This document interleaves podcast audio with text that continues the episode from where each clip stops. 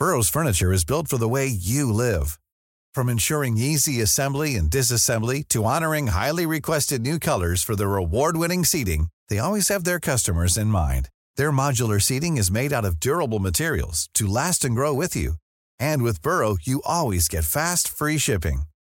Get up to 60% off during Burrow's Memorial Day sale at burrow.com slash ACAST. That's burrow.com slash ACAST. burrow.com slash ACAST. Le troisième suspect dans l'affaire des disparus des Deux-Sèvres mis en examen pour assassinat.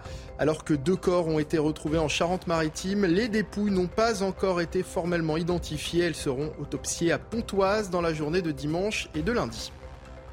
La mobilisation contre la réforme des retraites, si les syndicats se préparent à bloquer le pays le 7 mars, certains prennent de l'avance. La Fédération nationale des transports et de la logistique appelle d'ores et déjà l'ensemble des conducteurs routiers à se mettre à l'arrêt à partir de dimanche 22h. De nouvelles hausses de prix sont à prévoir pour les produits alimentaires. Face à cette inflation record, le gouvernement cherche des solutions. On fera le point avec Florian Tardif du service politique de CNews dans un instant. Et puis Kylian Mbappé marque un peu plus la Ligue 1 de son empreinte. L'attaquant a inscrit lors de la victoire du PSG face à Nantes son 201e but sous le maillot parisien. Il devient ainsi le meilleur buteur de l'histoire du club.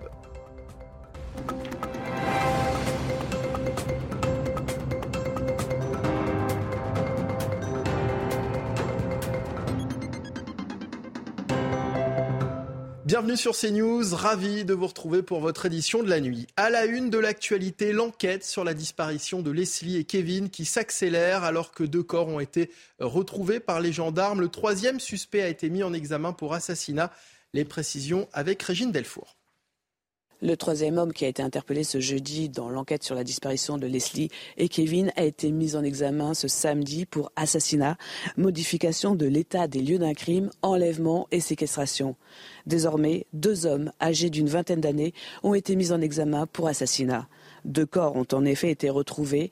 Ce vendredi, un corps de sexe masculin a été exhumé dans un champ en bordure d'un chemin sur la commune de Puyraveau. C'est à Puyraveau que le 8 décembre dernier, des effets personnels appartenant à Leslie et Kevin ont été retrouvés dans un conteneur. Ce samedi, à moins de 5 km de Puyraveau, un corps de sexe féminin a été exhumé dans une zone boisée sur la commune de Virson. Les identités des victimes n'ont pas été formellement établies. Des autopsies vont être réalisées ce dimanche et ce lundi. Toujours concernant ce suspect mis en examen pour assassinat, Nathan Badji est soupçonné d'avoir enlevé, séquestré puis assassiné Leslie et Kevin avant d'avoir caché leur corps, originaire de Puyraveau en Charente-Maritime, où a été retrouvé l'un des corps. Le maire de la commune se souvient d'un jeune garçon sans histoire comme euh, tous les enfants du village, il a été scolarisé ici et qu'il n'y avait pas de problème particulier, euh, lui euh, et sa sœur. Que moi j'ai des enfants de, son âge, des filles, et ils ont été scolarisés avec. Ça se passait, ça se passait très bien. On a vu que ça se resserrait autour de Puravo avec le, cette, cette intervention hier. il faut savoir qu'il y a à peu près, je sais pas, 5-6 voitures de gendarmerie ou police, enfin des autorités, qui sont intervenues hier et qui ont bloqué une partie du village et notamment euh, ce fameux chemin euh, où ils ont fait des fouilles pendant plusieurs heures. Ça, crée un petit traumatisme, euh, un petit traumatisme quand même, puisque on est un petit village tranquille où il y a quand même une certaine qualité de vie et en matière d'incivilité, il se passe peu de choses. Une vingtaine de blessés dans un accident de bus à Corps, en Isère. Trois adultes, dont le conducteur, ont été hospitalisés en urgence relative. Le bus transportait 46 personnes au total, principalement des enfants de primaire. Ils rentraient d'un séjour scolaire, acheminés en train jusqu'à Paris. Ils seront récupérés par leur famille à Sceaux, dans les Hauts-de-Seine. En Gironde, un homme a, tué euh, son ex-compagne vendredi avant de mettre fin à ses jours. Il avait déjà été condamné en 2005 et la victime avait porté plainte deux fois contre lui ces dernières semaines. Les précisions de Maxime Lavandier. Les faits ont eu lieu à Saint-Laurent-d'Ars, en Gironde, ce vendredi. Une femme d'une cinquantaine d'années a été tuée à l'arme blanche par son ex-conjoint. L'homme, âgé de 62 ans, s'est donné la mort par pendaison et a été retrouvé dans un garage verrouillé. Le couple s'était séparé en janvier dernier. Peu de temps après, la quinquagénaire a déposé une plainte à deux reprises, une le 5 février et une autre le 23 février dans lequel elle dénonce des violences sans incapacité totale de travail de la part de son compagnon, ainsi que la diffusion d'images portant atteinte à son intimité. Le sexagénaire, connu défavorablement des forces de l'ordre, a été condamné en 2005 à 20 ans de prison pour tentative d'assassinat sur une ancienne conjointe. Il faisait l'objet d'une mesure de réduction conditionnelle par le juge de l'application des peines et résidait sur la commune de Montendre, en Charente-Maritime, avec interdiction d'entrer en relation avec cette ancienne compagne. Le ministre de l'Intérieur, Gérald Darmanin, a demandé l'ouverture d'une enquête administrative de l'inspection générale de la gendarmerie nationale. La mobilisation contre la réforme des retraites, après plus de deux semaines sans manifestation, les syndicats se préparent à monter d'un cran le 7 mars, mais certains prennent de l'avance. La Fédération nationale des transports et de la logistique appelle d'ores et déjà l'ensemble des conducteurs routiers à se mettre à l'arrêt à partir de dimanche 22h. Dans le secteur de l'énergie, à présent, les salariés ont bien l'intention de se faire entendre. Ils ont même déjà entamé les premiers blocages. C'est ce que nous explique ce sujet de Clémence Barbier et Inès Alicane. Ils sont les premiers à se mettre en ordre de marche. Les électriciens et gaziers ont démarré vendredi une grève reconductible avec des baisses de production d'électricité dans plusieurs centrales nucléaires et hydrauliques. Ces baisses n'entraînent généralement pas de coupure pour les clients, mais le symbole est fort. Et ce n'est qu'un début, promettent les syndicats. Nos secrétaires généraux de syndicats ont décidé de passer un cap. Un cap pour gagner. La fédération promet une semaine noire dans l'énergie. L'électricité a également été coupée au dépôt pétrolier d'Ajaccio. La situation est illégale selon le gouvernement, mais peu importe. Les syndicats semblent prêts à tout pour le retrait de la réforme des retraites. Dis les choses clairement. Il va y avoir des mobilisations et il va y avoir des mobilisations classiques et d'autres et d'autres qui vont être plus euh, borderline. Et eh ben vous savez quoi? C'est en, effet, on est dans une situation d'affrontement social de très haute intensité. Vous pouvez appeler guerre, euh, ça guerre si vous voulez. Il va y avoir une montée du curseur. Dès mardi, c'est la France entière qui sera à l'arrêt. Les ports, les écoles et les transports fonctionneront au ralenti. La SNCF, les raffineries ou encore les éboueurs ont de leur côté d'ores et déjà promis une grève reconductible. Des blocages que condamne Gabriel Attal. Le ministre des Comptes publics était au Salon de l'Agriculture ce samedi. Il appelle les syndicats à la responsabilité. Moi, je respecte euh, le droit de grève, le droit syndical qui est constitutionnel. Maintenant, j'appelle à deux choses. J'appelle euh, à la responsabilité et j'appelle aussi à sortir de l'hypocrisie ou d'une forme d'hypocrisie. Quand j'entends des responsables expliquer qu'ils veulent euh, bloquer la France, en réalité, c'est les Français qui vont bloquer. Quand j'entends certains qui disent qu'ils veulent mettre l'économie à genoux, c'est les travailleurs qui vont mettre à genoux. Et surtout, c'est toujours ceux qui sont euh, les plus euh, en difficulté. ceux qui trinquent, en général, c'est ceux qui triment. C'est-à-dire les Français qui doivent se lever le matin, prendre leur métro, leur RER, leur voiture pour aller travailler. Les cols blancs, en général, ils peuvent télétravailler. En général, ils peuvent aller travailler en vélo parce qu'ils habitent pas très loin de leur travail. Ceux qui galèrent le plus quand il y a des blocages, c'est les Français qui travaillent le plus dur. Et c'est pour ça que j'appelle à la responsabilité. Cette semaine, les enseignes de la grande distribution et les industriels étaient en pleine négociation annuelle, un rendez-vous particulièrement tendu cette année en raison de l'inflation et qui annonce de nouvelles hausses des prix de l'alimentation. Face à cette situation, le gouvernement cherche des solutions. On fait le point avec Florian Tardif du service politique de CNews. Au second plan médiatique, derrière les débats autour de la réforme des retraites, c'est l'inflation qui préoccupe en ce moment l'exécutif, euh, vu comme une bombe sociale dont la mèche peut être allumée à tout moment. Emmanuel Macron en a bien conscience. Il a d'ailleurs évoqué le sujet lors du dernier Conseil des ministres. Euh, Bercy cherche donc à voir comment alléger en ce moment la facture pour les Français. Sauf que les caisses sont vides. On estime d'ailleurs au sommet de l'État que le gouvernement a joué dernièrement son rôle en mettant euh, notamment un bouclier tarifaire permettant de plafonner les factures d'énergie. Les Français ont également payé leur part en quelque sorte, en faisant euh, des sacrifices, en renonçant à certains produits, à certaines activités. C'est donc, estime-t-on, euh, dans l'entourage de l'exécutif aux entreprises de faire un geste. Après Total qui a accepté de plafonner euh, le prix du litre de carburant, l'exécutif cherche à convaincre la grande distribution de faire un effort au cœur des négociations, vendre des produits à prix coûtant. Une piste pas si éloignée finalement du panier anti-inflation à un moment envisagé par le gouvernement à ceci près que cela ne coûterait rien à l'État. Et puis ce week-end, c'est aussi la grande collecte des restos du cœur dans les supermarchés. Mais face justement à la hausse des prix, cette association peine de plus en plus à récolter aux sorties des magasins. Elle en appelle à la générosité des Français. Reportage dans le Var de Mathilde Couvillier-Flornois et Laure Para. Tout au long de ce week-end, les restos du cœur sont installés devant les supermarchés. Ici à la Garde dans le Var, c'est à la sortie de ce magasin que Laetitia, bénévole, s'occupe de la collecte annuelle. Les gens font, même ceux qui ont des petits moyens, donnent parce qu'ils savent que c'est dur pour tout le monde, de plus en plus. Avec l'inflation, les Français ont de plus en plus de mal à faire des dons, mais la générosité reste au rendez-vous. Il faut aider ceux qui, qui ne peuvent pas. C'était compliqué pour moi, mais je le fais. C'est important d'aider les autres. Moi, j'ai eu des moments durs dans ma vie et j'ai été contente d'être aidée. Depuis l'année dernière, 38% de bénéficiaires en plus ont poussé les portes des Restos du Cœur dans le Var. Avec cette augmentation, le président de l'association de ce secteur espère que la récolte sera bonne. L'année dernière, nous avions fait 177 euh, tonnes. Nous avions récolté 177 tonnes. Nous espérons faire aussi bien cette année. Je sais que la crise est présente, je sais qu'il y a des difficultés, mais les gens qui le peuvent, vraiment, je compte sur eux. En 2022, ce sont 2 300 000 repas qui ont été servis dans le Var.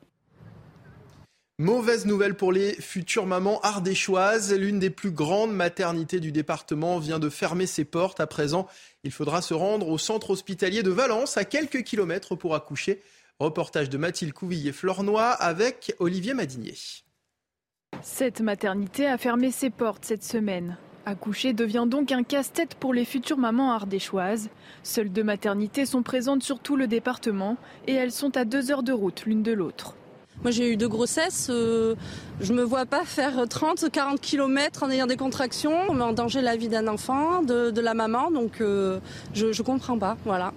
La maternité de Guillerot-Grange réalisait plus de 800 accouchements par an. À présent, la plupart des accouchements ont lieu au centre hospitalier de Valence, à quelques minutes de la clinique fermée, mais le service risque d'être saturé rapidement. Euh, Valence ne peut pas tout, euh, tout, tout, prendre parce que déjà, on n'a pas les locaux, on n'a pas la capacité. Et, et le gros problème, c'est, je reviens sur la sécurité des soins. La cause de cette fermeture, un manque de personnel, mais aussi un manque de moyens au niveau national. C'est un vrai crève-cœur personnellement. Euh, le véritable écueil, on se rend compte au niveau national sur tous les corps de métier, et euh, les métiers de la santé, c'est un manque de recrutement et un manque de reconnaissance des, métiers euh, liés à la santé, notamment un manque cruel de sages-femmes. Et, je pense qu'il faut qu'aujourd'hui l'État priorise euh, son action sur la santé. La fermeture de cette maternité n'était pas une surprise. Le groupe Ramsay Santé, qui en avait la gérance, avait annoncé sa fermeture en novembre dernier. Et dans le même temps, un rapport présenté à l'Académie de médecine estime nécessaire une réduction accrue du nombre de maternités en France. Marée blanche sur la côte normande. Depuis plusieurs jours, la plage de Réville dans la Manche et le secteur d'Aumonville-la-Rogue ont vu s'échouer en tout deux tonnes de cocaïne sur le rivage. Depuis, des gens cagoulés viennent sur la plage récupérer le butin. Nouvelle crainte pour les habitants du coin. C'est un sujet de Maureen Vidal. Au gré des marées, des ballots de cocaïne s'échouent sur la plage de Réville. Près d'une tonne de poudre blanche a été découverte depuis dimanche. L'origine du produit ainsi que le mode opératoire des trafiquants doivent encore être identifiés. C'était des sacs descriptifs, des sacs euh, en plastique costaud, bien entourés, avec euh, des gilets de sauvetage marqués Brésil pour, euh, pour les supporter, pour les faire flotter.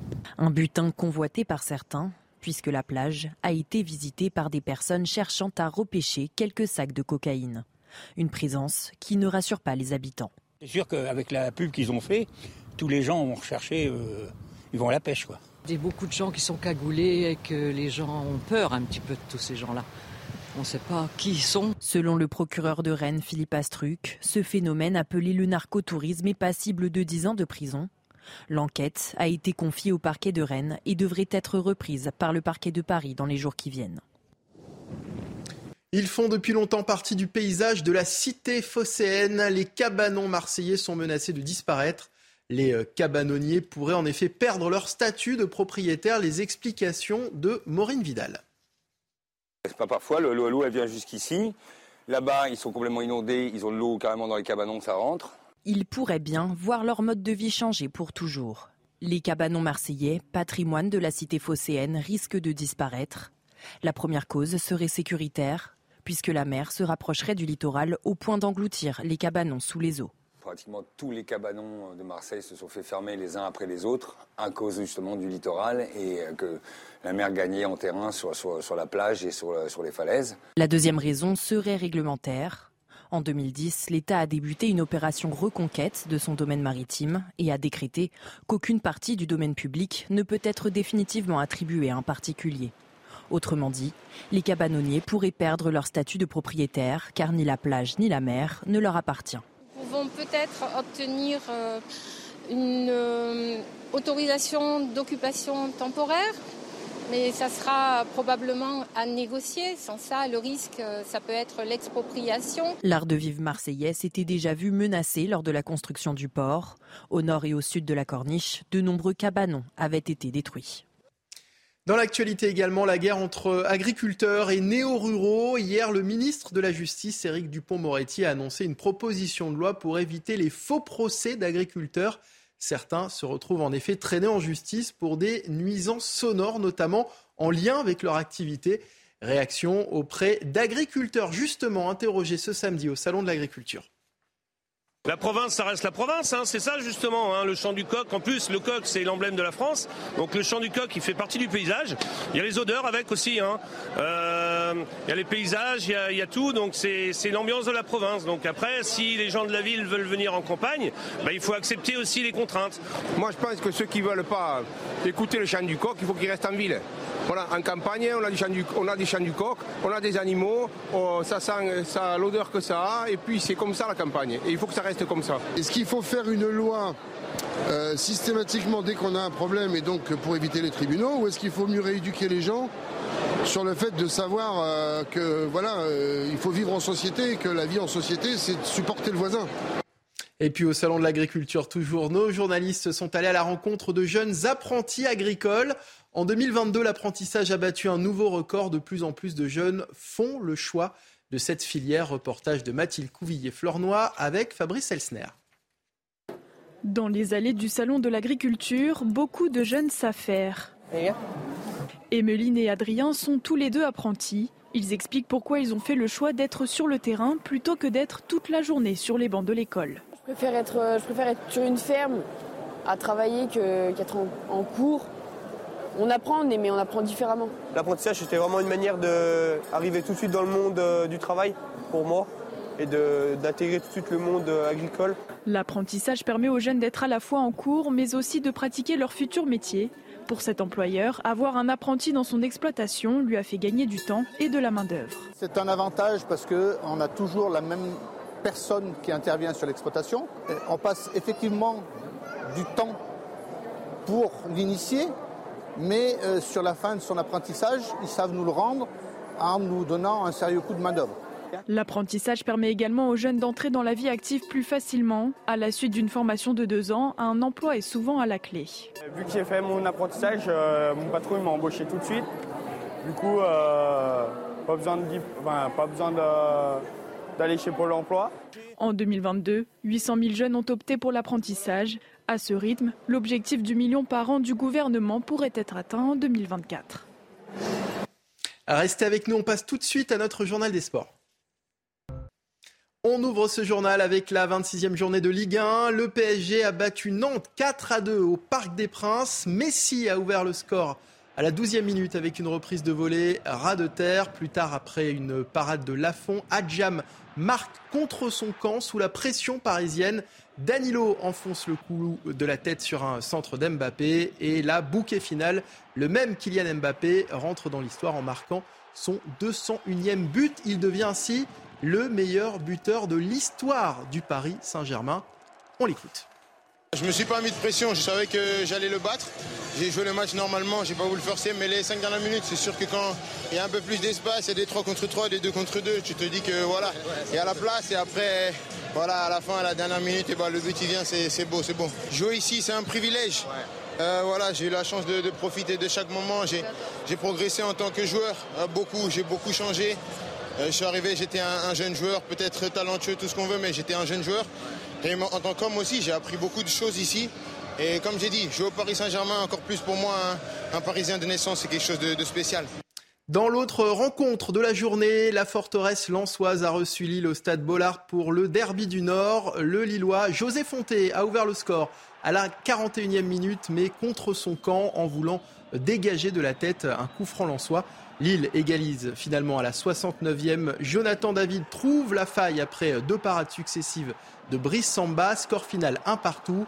Les 100 et or passent provisoirement troisième avec 51 points en attendant le match des Monégasques. La 26e journée de Ligue 1 continue ce week-end. Sept matchs sont à l'affiche, avec notamment trois qui accueillera Monaco au stade de l'Aube. Lyon recevra Lorient à 17h05 ce dimanche. Une rencontre à suivre sur Canal. L'Olympique de Marseille se déplacera de son côté à Rennes en clôture. Outre-Manche, à présent, la 26e journée de Première Ligue a été forte en sensation. Arsenal a bien failli perdre la tête du classement contre Bournemouth, alors que Manchester City, deuxième, s'est imposé dans le choc face à Newcastle. Le résumé de ces deux rencontres avec Benjamin Brito. Nelson pour la balle de match. Nelson la frappe Mikel Arteta littéralement transporté. La joie explosive de l'Espagnol et de tout l'Emirates Stadium ne trompe pas. Arsenal arrache sans doute l'une des victoires les plus importantes de sa saison. Je suis tellement heureux, c'était juste fou. C'est tellement d'émotions, de bonheur, de joie. Il aura fallu attendre jusque dans les dernières secondes. Exulter dans les dernières secondes, mais souffrir aussi dès les premières. Attention Oh le premier ballon Arsenal ne s'est pas rendu la tâche facile, mené au score après seulement 10 secondes, puis 2-0 à l'heure de jeu. Mais les Gunners vont finalement tout renverser en 30 minutes. D'abord grâce à Thomas Partey, puis Ben White sur ce but validé par la VAR. Arsenal recolle à deux partout avant d'arracher la victoire dans les toutes dernières secondes face à Bournemouth. Nelson pour la balle de match. Nelson la frappe Héros dans le temps additionnel Victoire 3 buts à 2. Arsenal garde 5 points d'avance sur Manchester City. Je suis vraiment fier d'eux. Le match avait mal démarré dès les premières minutes, mais ils n'ont rien lâché. Rien lâché. Manchester City ne compte rien lâcher non plus dans la course au titre. Les Citizens s'imposent de leur côté 2-0 face à Newcastle. Phil Foden et Bernardo Silva, buteurs, permettent à City de rester en course pour le titre de champion d'Angleterre. Restez avec nous sur CNews. Le troisième suspect dans l'affaire des disparus des Deux-Sèvres, mis en examen pour assassinat, alors que deux corps ont été retrouvés en Charente-Maritime. Retour sur la disparition de Leslie et Kevin dans notre prochaine édition. À tout à l'heure. Retrouvez tous nos programmes et plus sur cnews.fr.